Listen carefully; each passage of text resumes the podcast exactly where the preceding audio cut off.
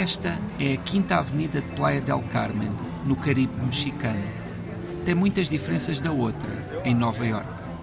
Aqui, a partir do fim de tarde, os bares abertos para a rua, sem fachada, põem o volume da música no máximo. Caminhando ao longo da avenida, os trompetes dos mariachis de uns bares misturam-se com as batidas da música eletrónica de dança de outros bares ou com as versões de bandas dos anos 90 de outros bares ainda.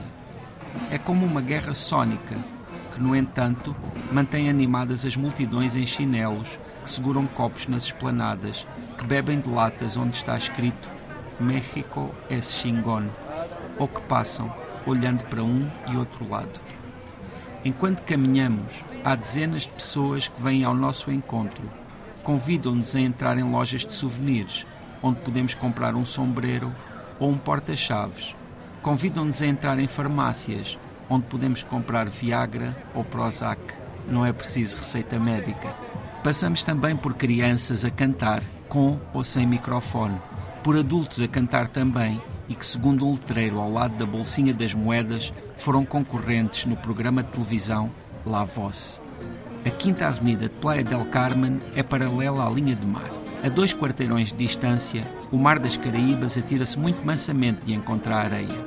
Continuando por esse caminho, passando por casas de câmbio, por despedidas de solteira, por vendedoras de fruta, debaixo de bandeirinhas coloridas de papel e marcas de multinacionais, chegamos ao Portal Maia, um monumento inaugurado em 2012, criado pelo artista Arturo Tavares Padilha segundo o próprio, representa a amizade entre os povos originários desta região e o mundo, ou seja, uma estátua em sintonia com o que a rodeia. Todo o distrito de Playa del Carmen resulta dessa mistura cosmopolita. José Luís Peixoto, na crónica de hoje, vamos a um sítio que já foi um, em tempos uma aldeia pescatória, mas que neste momento é um dos pontos altos também turísticos.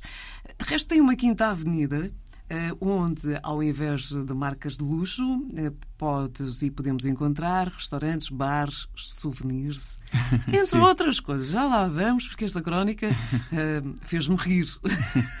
Eu acho que essa Quinta Avenida ela é muito representativa do que é hoje Playa del Carmen, que é um lugar uh, onde existe uma enorme mistura de referências e de culturas porque é um lugar que recebe turismo de muitos lugares, principalmente de, dos Estados Unidos, que são mais, mais próximos, e que por isso tenta apelar para, para todos esses visitantes. Se Nova York tem uma quinta avenida Playa del Carmen também tem uma quinta Sim. avenida à sua maneira. Sim, mas Playa del Carmen, uh, ali naquela região, é talvez assim quase o centro de dessa vida turística, digamos assim, uh, o que faz com que, em muitos aspectos, seja também um lugar um, uh, um pouco descaracterizado, não é? Ainda assim, uh, enquanto estava lá, houve uma coisa que me dei conta, que é um, um adjetivo que, que, muitas vezes vi ser utilizado, que era o adjetivo playero. Playero Uh, é claro, é uma pessoa que é de Playa del Carmen, mas ao mesmo tempo também me pareceu que todas as pessoas que chegavam lá de alguma forma assumiam essa identidade de playeros, como se playero fosse uma fosse uma, uma, uma identidade uh, transnacional, não é? Que qualquer um pudesse chegar de qualquer parte do mundo e transformar-se imediatamente em playero. E é o que acontece ali. Uh, é um lugar que, efetivamente, noutros tempos já teve outras características, mas hoje é realmente um lugar onde as pessoas vão para para estar nesses hotéis, nessas piscinas, para saírem à noite, para estarem em bares, para fazerem essa vida playera. E nós, de, de facto, eh, quando, quando olhamos para, para o, o, o planeta Terra, há, há zonas que foram bafejadas pela, pela beleza natural. Sim. E, e, olhando para a Playa del Carmen, embora toda a construção agora sim, já tenha sim, a ver sim. mais com, com a atividade turística, mas ainda continua a ser um daqueles lugares de sonho. Sem dúvida. Por isso é que uh, se fizeram todas aquelas construções ali. Ainda assim, hoje em dia, para encontrar uh, destinos que, que, que, onde, esse, onde esses ambientes ainda estejam um, um pouco mais uh, virgens, digamos assim, Uh, há outros lugares próximos que, que, que, não, não estão tão vividos, digamos assim, como Playa del Carmen.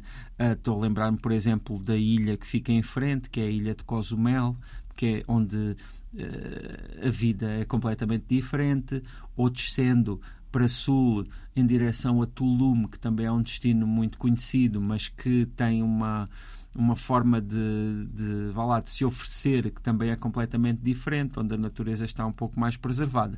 Ainda assim, é claro, Playa del Carmen também tem muito que oferecer, embora uh, se, uh, os lugares que, que à partida podem ser mais interessantes sob o ponto de vista natural acabam por ser aqueles que estão mais afastados da própria terra não é? Sim, uh, mas ainda, ainda há pouco estávamos aqui em off à conversa e eu estava a espreitar algumas imagens daqui de Playa del Carmen e há, por exemplo, grutas de cortar, com uma beleza de cortar a respiração. Sim, sim, porque isso acontece em toda, uh, em toda esta península, que é a península que, que tem estes dois, estas duas regiões. Quintana Roo, onde pertence Playa del Carmen, e Yucatán, que é ao mesmo tempo o nome da península e o nome de, do outro estado que, que também fica a norte de, de, aqui de Playa del Carmen e de, do estado de Quintana Roo.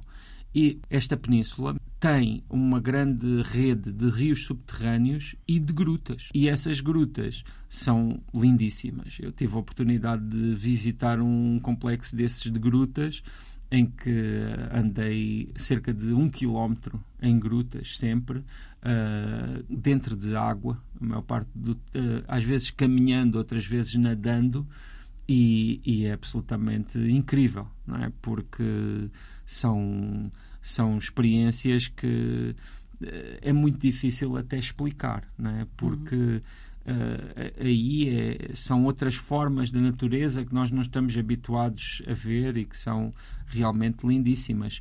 Ali, a partir de Playa del Carmen, efetivamente, há muitíssimas atividades que se podem fazer, seja nas grutas ou também nos cenotes, não é? que são os tais, as tais piscinas que se formam a partir desses rios subterrâneos, mas também na própria floresta, Uh, há também a, a, a, distância relativamente curta as ruínas maias em vários pontos e claro há o mar que é fabuloso e, e, as praias que são lindíssimas. Sim, eh, lá está a tal paisagem natural que nos corta a respiração. Quando estava a falar das grutas, achei piada pela forma como elas são abordadas uh, pelo, pelos turistas. Há aqui imagens em que uh, são entregues uma espécie de jangadas às pessoas, uhum. portanto vais deitado tu mesmo. Uh, Sim, há muitas formas de, de, fazer essas descobertas, dependendo ali também da, da vontade de cada um e até também da mobilidade de cada um. Sim, claro. Porque efetivamente uh, há,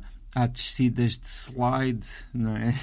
há, há, há, há, escalada, há passeios mais uh, do âmbito de, do mergulho com, com garrafa ou, ou, só com uh, aqueles tubos para, para respirar e também é fascinante porque tanto nessas partes eh, interiores, não é? Nas grutas, como no mar, há sempre muita visibilidade, a água é muito cristalina. É claro que se for nas grutas e se forem cobertas, temos sempre de levar luz, não é? Claro. E, e existem essas das jangadas e existem muitas outras opções acaba por ser uh, um, uma oportunidade realmente de conhecer uma natureza que é uh, fértil e abundante e tropical Uh, e claro que está, está aqui no outro lado do oceano. Uh... Fértil, abundante, tropical. Uh, eu nem de propósito não sabia que ias dizer isto.